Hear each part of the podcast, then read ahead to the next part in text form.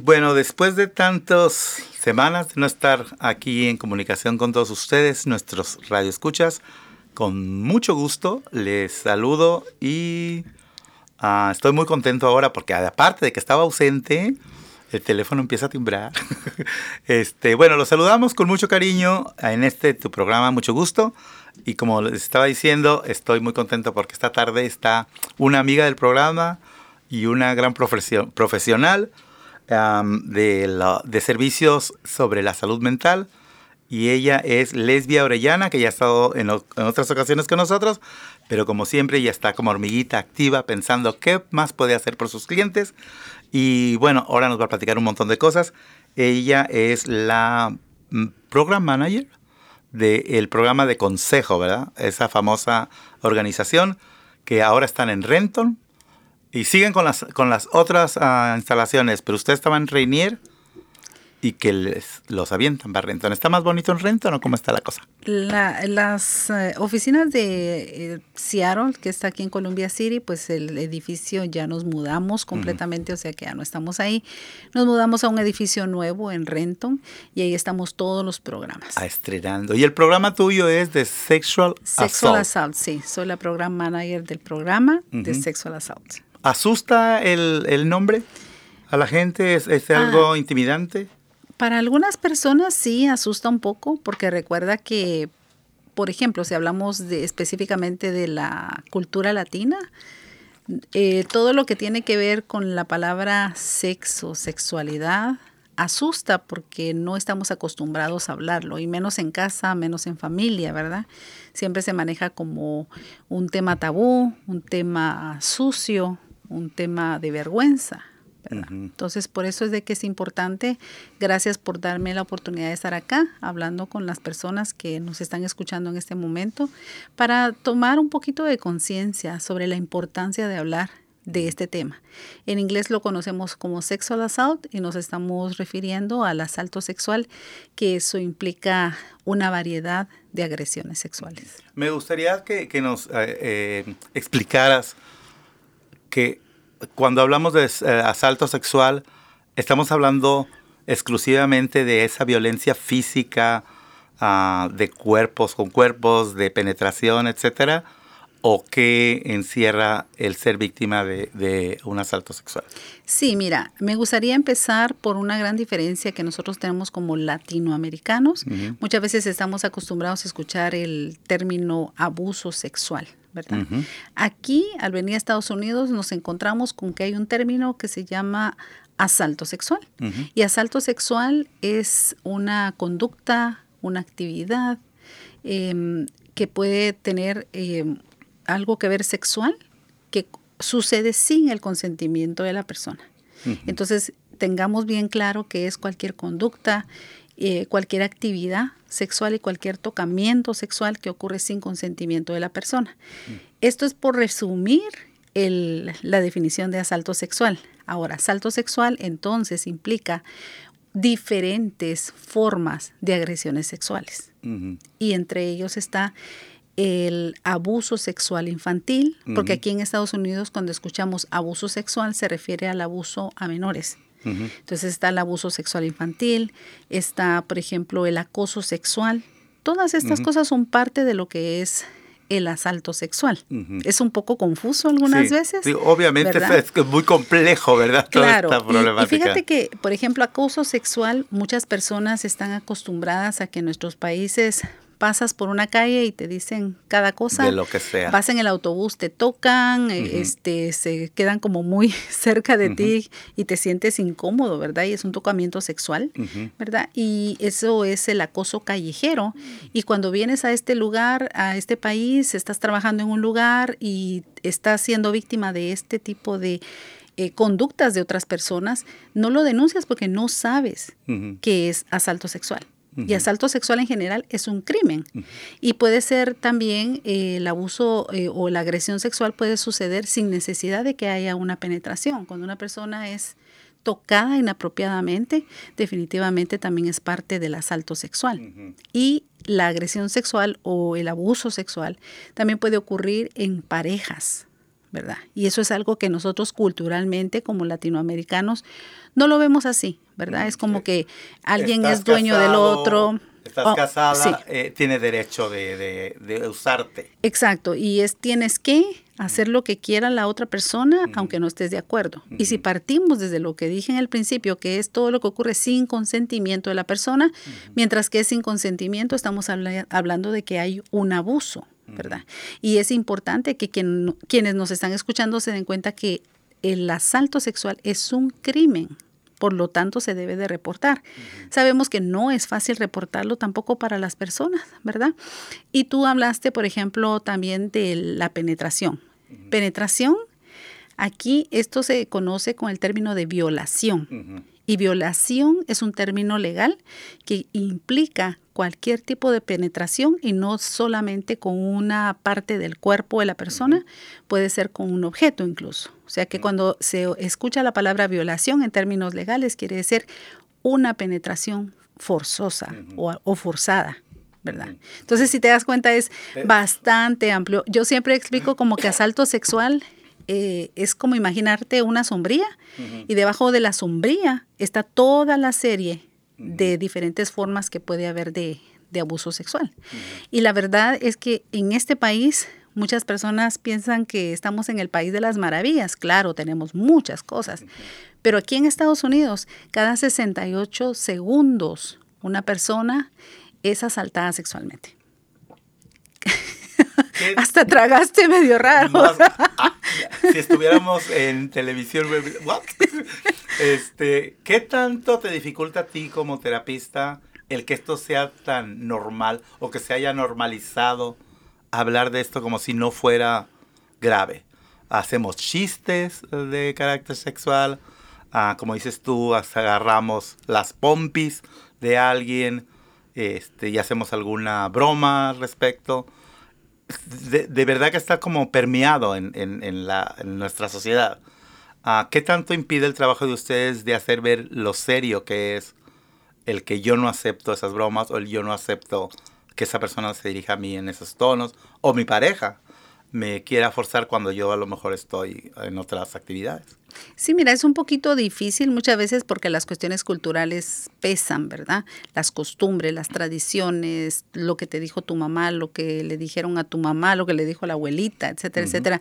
Todo eso son como a veces patrones que se van repitiendo, pero precisamente por eso tenemos el programa en consejo en donde nosotros no solamente damos una intervención terapéutica a las personas que necesitan y que han pasado por esto y que tienen síntomas de trauma, sino que también salimos, como estoy en esta oportunidad con ustedes, hablándole a la comunidad, tratando de llevar ese mensaje para que la persona como que, ah, tal vez se diga, wow, ¿qué es esto, verdad? Y busco más, porque ahora tú puedes buscar lo que sea en el teléfono, ahí lo tienes, no tienes ni siquiera que ir a encender una computadora. Vas Sí. al teléfono y buscas y encuentras lugares apropiados en donde hay información.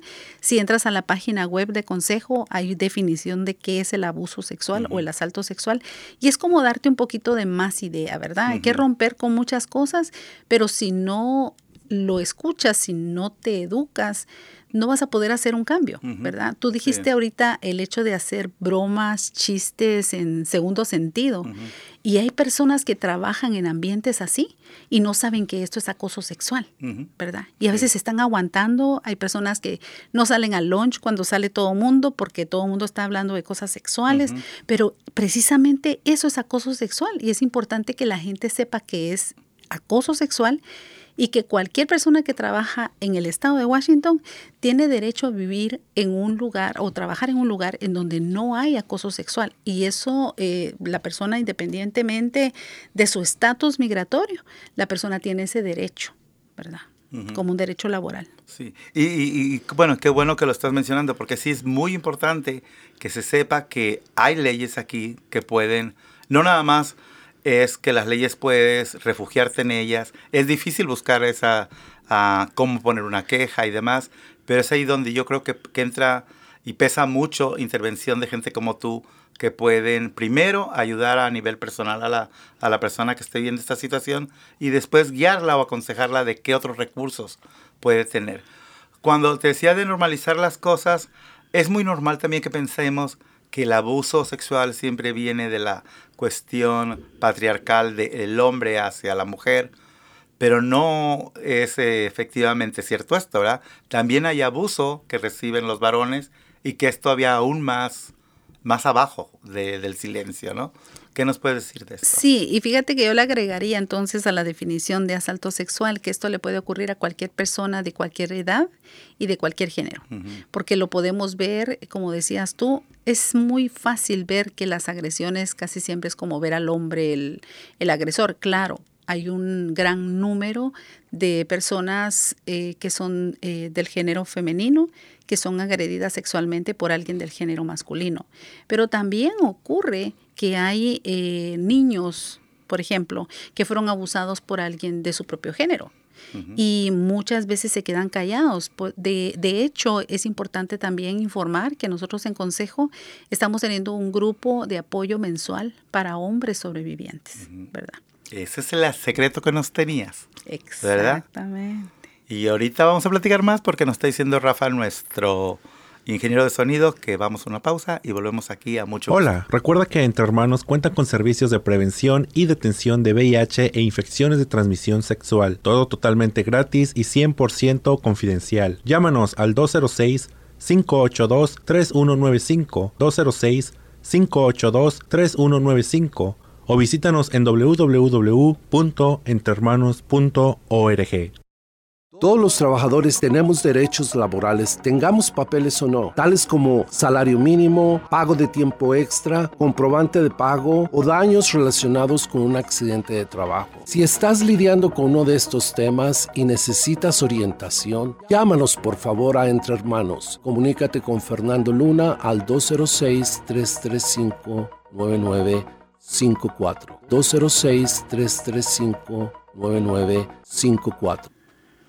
¿Quién dijo 4? 3, 2, 1. Pues yo ya termino para que veas.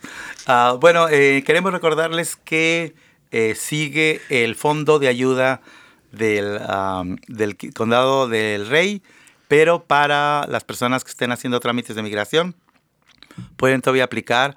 Esto es en el King County. Y además hay otro fondo de ayuda que está a nivel estatal. Creo que son 340 millones de dólares, algo así, los que se van a repartir.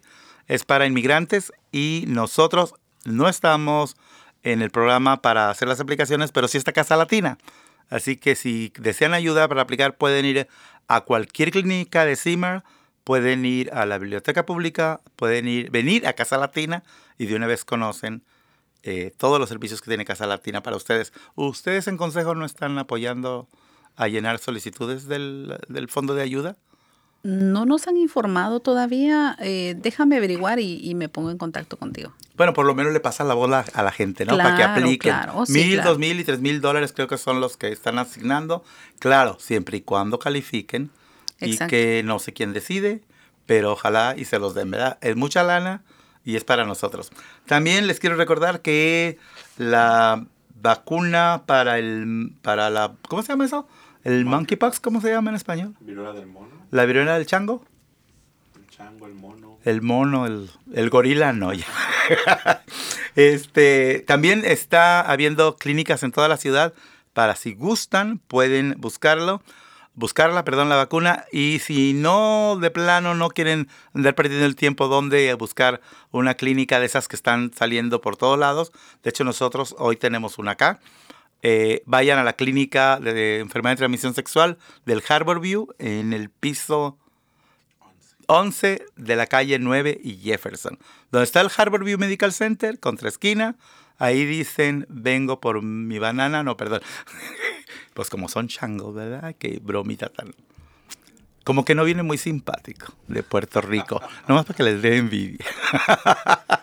Eh, bueno, ahí pueden buscar la vacuna. Es gratuita, igual que la vacuna del flu shot, que es para, como cada año es seasonal, cada año cambia el virus que nos provoca la gripa, así que hay que ponerla para no enfermarnos nosotros ni a nuestra gente que viva con nosotros, especialmente niños y gente de la tercera edad. Hablando de la gente de la tercera edad, ¿se da abuso entre las personas de la tercera edad?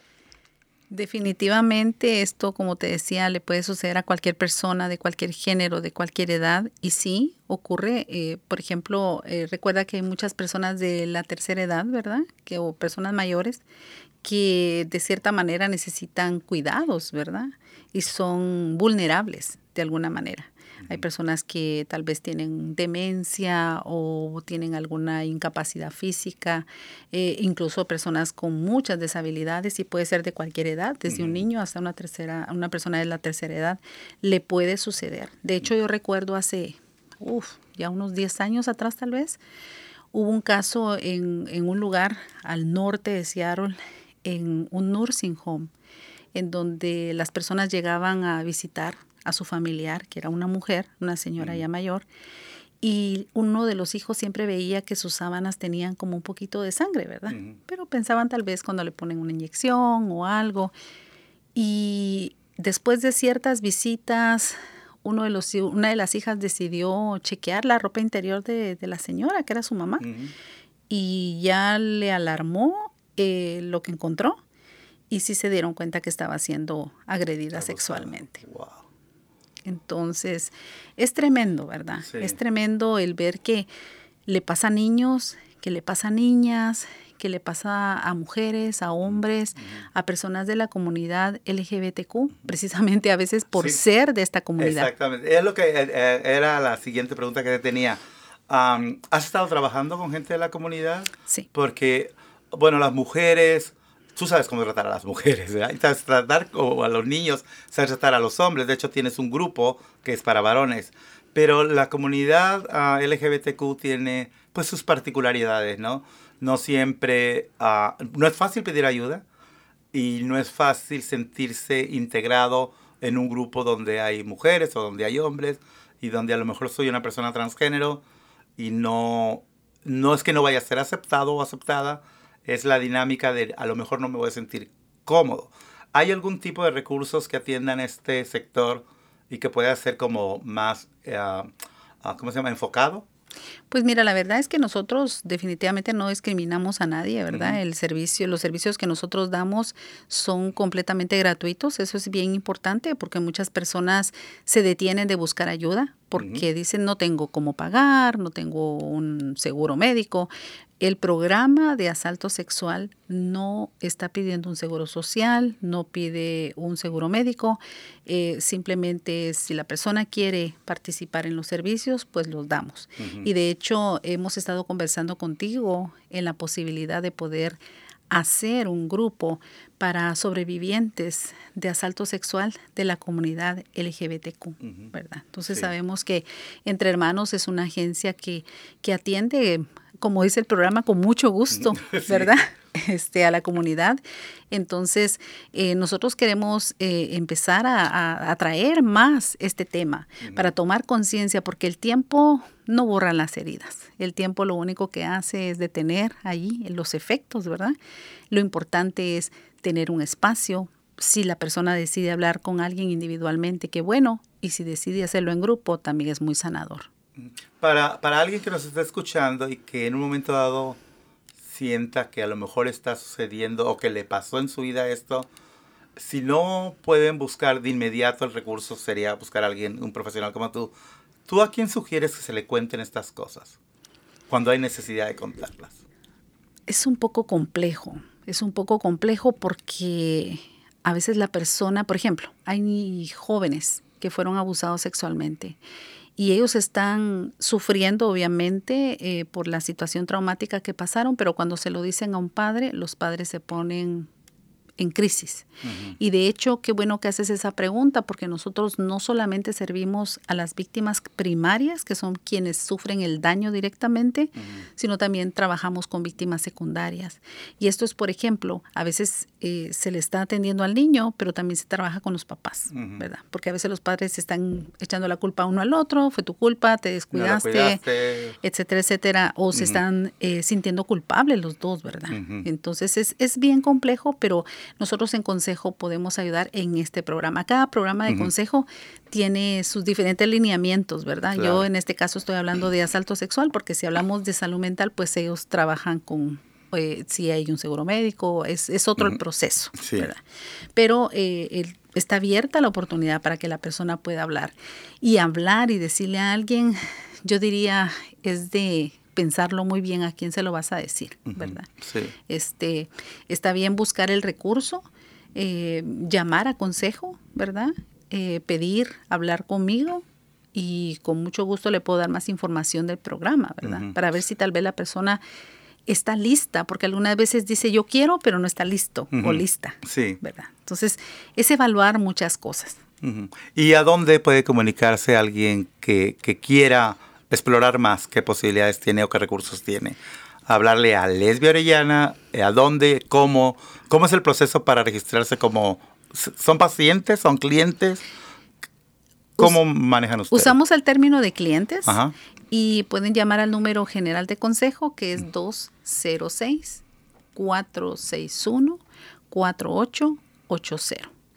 Eh, usualmente eh, les va a mandar tal vez a- al voicemail y si es así, pueden marcar mi extensión que es 1190 y con mucho gusto me dejan por favor su nombre, su mensaje y su número de teléfono porque a veces me dicen, me puede llamar y no sé ni por qué ni Muy para qué. importante, qué bueno que lo mencionas, porque aquí siempre tenemos la misma insistencia.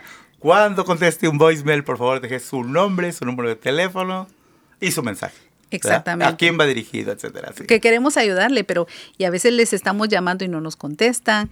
Entonces, por favor, esté atento, ¿verdad? Sí. Esté atento porque eh, le podemos ayudar. Incluso, Joel, nosotros en Consejo eh, no solamente tenemos el programa de asalto sexual, tenemos un programa que ayuda a las personas que están pasando por violencia doméstica, tenemos el programa de salud mental, tenemos el programa de uso de sustancias, eh, tenemos dos programas de housing para sobrevivientes de violencia doméstica.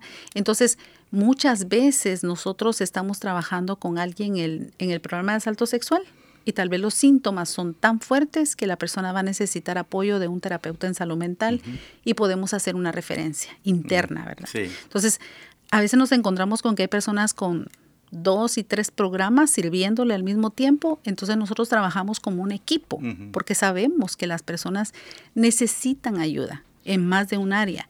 Además, en, la mayoría de muchas personas, y eso de verdad que es triste, ¿verdad? Porque en la mayoría de las personas no es solamente el abuso sexual, la experiencia traumática que han vivido. A veces han tenido violencia doméstica física, emocional, verbal, eh, qué sé yo, el venir a este país fue una situación traumática, fueron víctimas en la niñez de abuso, maltrato y negligencia cuando eran niños y etcétera, etcétera, ¿verdad? Porque hay Sí. muchas otras situaciones. Entonces, cuando una persona llega a consejo, bien puede tener servicios de terapia y de grupo en el programa de asalto sexual y puede trabajar las otras problemáticas con un terapeuta de salud mental, ¿verdad? Y ustedes también pueden en un momento dado apoyar a los clientes si acaso hubiera necesidad de hacer alguna acción legal. Eh, bueno, nosotros le informamos, o sea, nosotros no solamente nuestro trabajo es hacer terapia en grupos de apoyo, sino también informar de sus derechos, ver qué opciones tiene, hacer ese tipo de referencias, eh, guiarle a la persona, ¿verdad? Pero sí es importante dejar claro, si, por ejemplo, una agresión sexual su- sucedió en otro estado, aquí en el estado de Washington obviamente no se puede hacer nada porque es otro estado. Y si pasó en su país, mucho menos. Mucho menos. ¿verdad? Bueno, vamos a otra pausa porque ya nos pusieron el letrerito por aquí y vamos a ir platicando para que nos platiques de los talleres, cómo te va con los grupos y ojalá y se pueda hacer pronto uno para las chicas de acá. ¿Sabías que Entre Hermanos también cuenta con servicio de condones a domicilio? Si estás interesado en recibir condones directamente hasta tu casa de una manera segura y confidencial, ponte en contacto con nosotros al 206-322-7700. 206-322-7700. ¿Sabías que una de cada seis latinos que viven con el VIH no saben que lo tienen? La prueba es muy rápida y solo toma dos minutos para obtener el resultado. Para cita, puedes llamar 206-322-7700. Bueno, estamos de regreso aquí en Mucho Gusto y quiero recordarles que una vez más, como cada año, vamos a tener nuestra gala de recaudación de fondos el día 29 de octubre, eh, casi siempre, más bien siempre, lo hacemos alrededor del Día de los Muertos. nosotros no celebramos Halloween, eso lo celebran los gringos. Nosotros ah, hacemos todo el manejo alrededor de esta tradición mexicana y de otros países también, pero principalmente en México. Eh, es para que suelten la lana, así que si usted tiene una lanita extra, eh, pues vaya a, la gala. Los boletos cuestan no sé cuánto.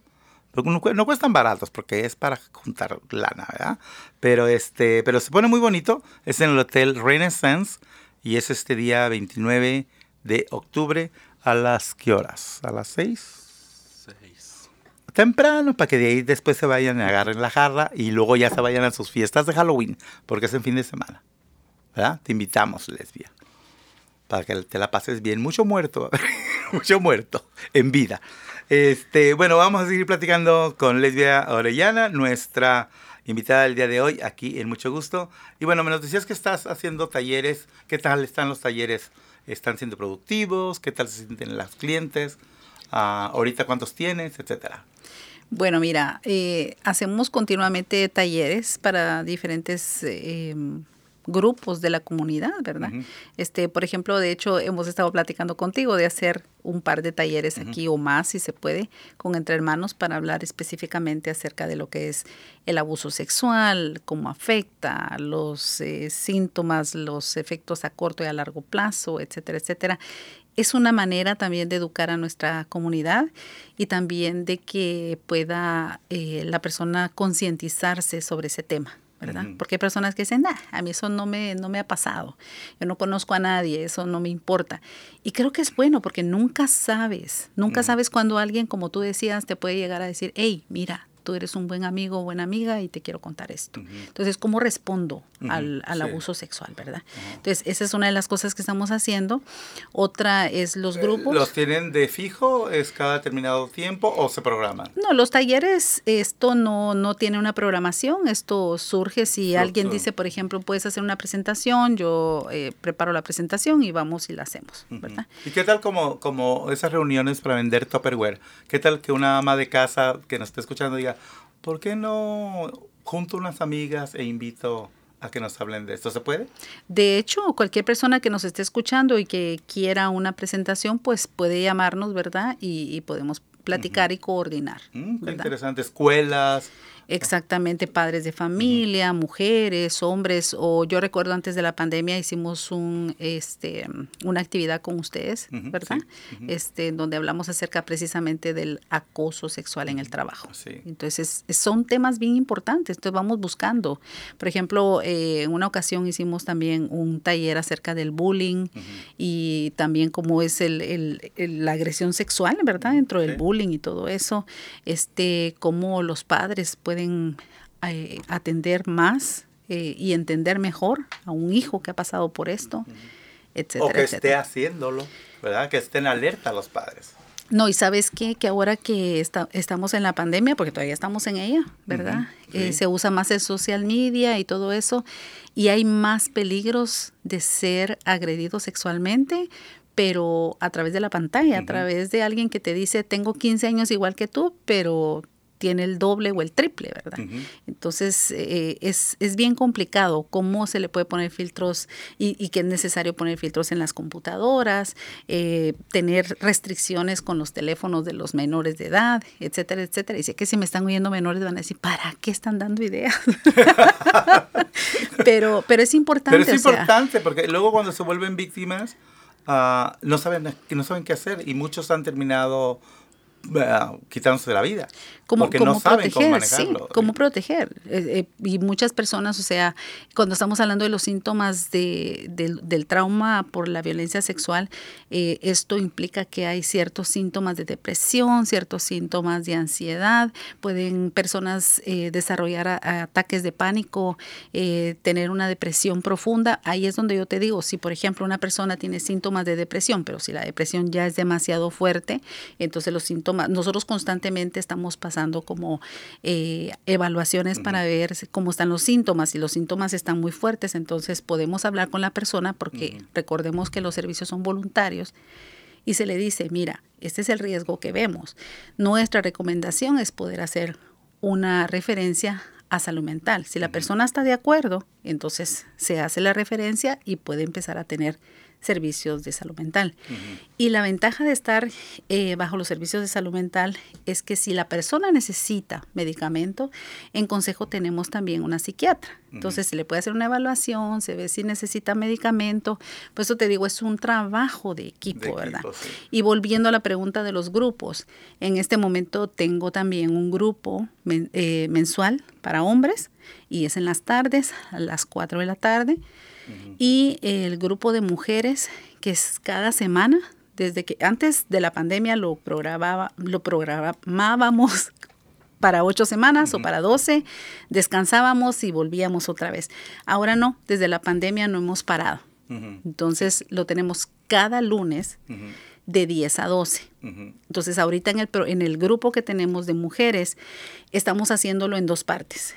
Hay una parte en la que las personas están recibiendo una clase de ejercicios, una hora, y otra hora y media la estamos usando para compartir sobre un tema específico. Entonces. ¿Hay, ¿Hay, alguna actividad que sea como una graduación? ¿Hay algún momento en que las personas dicen, gracias doctora, me siento mejor, ya mi vida está más tranquila? ¿O es una lucha constante y permanente? Fíjate que haces una excelente pregunta. Eh, tal vez no es que vamos a hacer como un acto solemne de, graduación, ah, ¿verdad? Sino eh, cuando nosotros estamos trabajando con alguien definitivamente, ya sea si la persona decide solamente terapia o solamente grupo, de todas formas nosotros hacemos un intake y vemos cómo están en cuestión de síntomas. Conforme vamos trabajando con la persona, nos vamos trabajando con ellos y viendo si van disminuyendo los síntomas. Cuando ya disminuyen de una manera que la persona ya los puede manejar, entonces ya se puede empezar a hablar de ir cerrando, ¿verdad? Muchas personas han cerrado en la terapia individual, pero dicen, yo quiero continuar en los grupos. Ok, está bien, ¿verdad? Porque sigue siendo un apoyo para la persona. Y es importante también indicar que cuando una persona ha pasado por una agresión sexual o por varias, porque tristemente ese es el caso de otras personas, ¿verdad? Eh, o de la mayoría, es que la persona incluso puede estar en terapia individual y puede decidir eh, si tiene su pareja y la pareja quiere apoyarle, puede venir a una de las sesiones y podemos platicar con una persona cómo le puede apoyar, ¿verdad? Eso es bien importante. Y importante también que los síntomas no es que porque estás en terapia se te va a olvidar, porque hay personas que llegan a primera sesión y dicen, se me va a olvidar, si no se me va a olvidar para qué vine. No es que se te va a olvidar, es eh, disminuir los síntomas de manera que tú los aprendas a manejar, ¿verdad? Es lastimosamente, es una experiencia tan fuerte, tan traumática, que va a estar ahí en la historia de la vida de la persona. Pero qué diferente es cuando una persona te dice, tal vez en el principio para mí la muerte era una opción, pero ahora después de recorrer este camino, me doy cuenta que estoy viva o vivo y que la muerte no es una opción, ¿verdad? Entonces, el revalidar su vida, porque en el proceso de la terapia vemos autoestima, vemos cómo, cómo identificar los síntomas, qué estoy pensando, qué estoy haciendo y empezar a trabajar, ¿verdad? En eso. Sí, yo creo que, que es una cosa común el hecho de que cuando buscamos el apoyo de un terapista queremos que nos arreglen, queremos la solución, ¿verdad? Yo recuerdo, eh, esta es, mi historia, ah, recuerdo que con mi terapista un día le dije, ah, ¿qué puedo hacer? Y me dijo, no sé, yo no voy a resolver tus problemas, yo estoy aquí para que juntos hablemos de, de cuáles son tus soluciones. Y en ese momento sentí un poquito de eso que dijiste tú, de que, entonces, ¿para qué vine, verdad? Uh, y dije, bueno, pues entonces yo tengo que solucionar los problemas pero es mucho mejor de la mano de un profesional, alguien que se entrenó para poder hablar de esos asuntos y que además existe la confidencialidad y todos los reglamentos que nos impiden andar divulgando las cosas, ¿verdad? No que un amigo se puede enojar con nosotros y mañana cuenta. Ah, eh, hablando de la confidencialidad, ¿los grupos de ustedes ah, son abiertos a cualquier persona que vaya o tienen que hacer intakes primero? Y deciden si pueden o no invitarlos. Te digo porque nosotros tenemos un uh, grupo de apoyo aquí, uh, que obviamente es privado y es nada más sus miembros. De hecho, sus miembros hacen la dinámica. En el caso de ustedes, uh, ¿me dices cómo es la dinámica después de esta pausa? Porque ya nos dijeron cállate otra vez. Volvemos, mucho gusto. Todos los trabajadores tenemos derechos laborales, tengamos papeles o no, tales como salario mínimo, pago de tiempo extra, comprobante de pago o daños relacionados con un accidente de trabajo. Si estás lidiando con uno de estos temas y necesitas orientación, llámanos por favor a Entre Hermanos. Comunícate con Fernando Luna al 206-335-9954. 206-335-9954. Hola, recuerda que Entre Hermanos cuenta con servicios de prevención y detención de VIH e infecciones de transmisión sexual, todo totalmente gratis y 100% confidencial. Llámanos al 206-582-3195, 206-582-3195 o visítanos en www.entrehermanos.org. Lesbia, ¿qué crees? Que nos emocionamos tanto que casi se nos acaba el tiempo, pero Todavía tenemos unos minutitos para que podamos seguirle diciendo a la gente de tu maravilloso programa. ¿Cuántos años llevas con el programa? Híjole, llevo casi 17 años. Ay, chiquilla, te graduaste. Ay, sí, mira. Bueno, 17 años aquí en Seattle, ¿verdad? Y en mi país, soy de Guatemala, también lo hice por varios años, o sea que tengo más de 20 años de experiencia eh, trabajando con sobrevivientes de violencia doméstica, de asalto sexual y en general eh, ayudar a las personas con salud mental. Ah, yo sé que tú ah, estudiaste mucho, te sigues preparando, eres toda una profesional, pero al final de cuentas eres una persona y eres una persona sensible. Todo el bagaje eh, de las vidas de estas personas te afectan de alguna manera o de otra, pero también te afectan positivamente. ¿Qué sientes cuando alguien te dice gracias, me salvaste la vida? Fíjate que es una satisfacción. Yo siempre digo, obviamente todos tenemos un sueldo en donde estamos trabajando, ¿verdad? Pero qué diferencia es trabajar por el sueldo y qué diferencia es hacer un trabajo porque amas hacer lo que haces. Entonces, para mí, la mejor satisfacción que puedo tener es precisamente cuando una persona dice, wow, ahora eh, estoy presente como mamá con mis hijos. Porque déjame decirte, Joel, que hay muchas mujeres que llegan a ser mamás con el trauma del abuso sexual en su niñez y siguen reaccionando, sobreprotegiendo a sus hijos y más si tienen hijas cuando llegan a la edad que ellas mismas tenían en ese entonces. Y, y, es tan difícil. Hay personas que no quieren sacar a los niños al parque por el mismo miedo, pero conforme están en este proceso de recuperación y de sanidad interior, ellos entonces dicen, wow, pude cambiar. Mis hijos ahora, yo estoy presente para mis hijos. ¿Verdad? Ahora estoy presente para mí misma, ahora me doy cuenta cuando valgo yo misma, ahora yo le puedo decir basta a una persona, le puedo poner límites, algo que yo no hacía, ¿verdad? Porque cuando una persona sufre abuso sexual, muchas veces se siente sin valor como persona, ¿verdad? Y tú eres una parte muy importante para ese, esa recuperación, podríamos decirle, ese reencontrarse, ¿verdad? Y para los que queremos encontrarte, ¿cómo le hacemos para registrarnos en los programas? Ya nos diste el teléfono que va a aparecer en la página de Facebook de nosotros va a aparecer tu foto y el website de consejo cómo contactarte, pero ¿cómo se hacen los registros contigo? Pues como decía en un principio, llamar a consejo, preguntar por mí y entonces podemos hablar qué es lo que necesita la persona. A veces va a necesitar información, a veces lo que quiere sí es hacer una cita, porque yo le explico así es como trabajamos, en qué es lo que estás interesado o interesada en participar y podemos hacer una cita, pero si quieren participar en los grupos no es solamente, uh, aquí estoy, ¿verdad? No, tenemos que hacer un intake, tenemos que ver si la persona realmente cumple el criterio para poder estar en un grupo, ¿verdad? Que son confidenciales, son ah, gratuitos. Privados, confidenciales en español y eso es bien importante. Muy bien. Y, lo estamos haciendo por Zoom modernos los chamacos. Pues claro. Bien, muy bien porque es práctico, desde su casa, Ah, les facilita el hecho de decir, estoy haciendo la comida, espero un momento porque voy a entrar al grupo, ¿verdad?